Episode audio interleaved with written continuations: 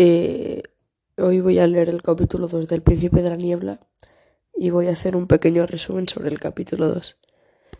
Eh, el pueblo es pequeño como una maqueta. La gente se transporta en bicicleta, es tranquilo, silencioso y el ruido más sobresaliente es el de las olas del mar.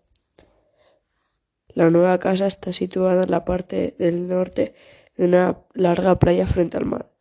La casa era de madera y a excepción del techo oscuro está pintada de blanco tiene dos pisos y las habitaciones que daban hacia el mar era mucho más grande.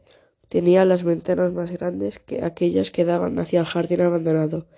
Estaba rodeada de una cerca blanca que pide a gritos que la pinten.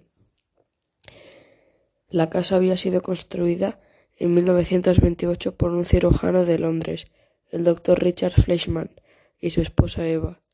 En la primavera del 1928 empezaron a vivir en ella. Era un matrimonio que, un matrimonio que tenían problemas para tener hijos. Pero en ese año Eva se quedó embarazada de Jacob, que nació el 23 de junio del 1928. Pero en 1936 sucedió una tragedia. Jacob murió ahogado y eso provocó que con el paso del tiempo la, muerte del padre. Eh, cuando entraron en la casa se distribuyeron la faena para limpiarla, ya que estaba bastante sucia. Alicia se encontró que en las habitaciones había arañas y mandó a Max para que las matara. El gato observaba atentamente a Max cuando Max fue a matar la araña y el felino saltó sobre ella y se la comió.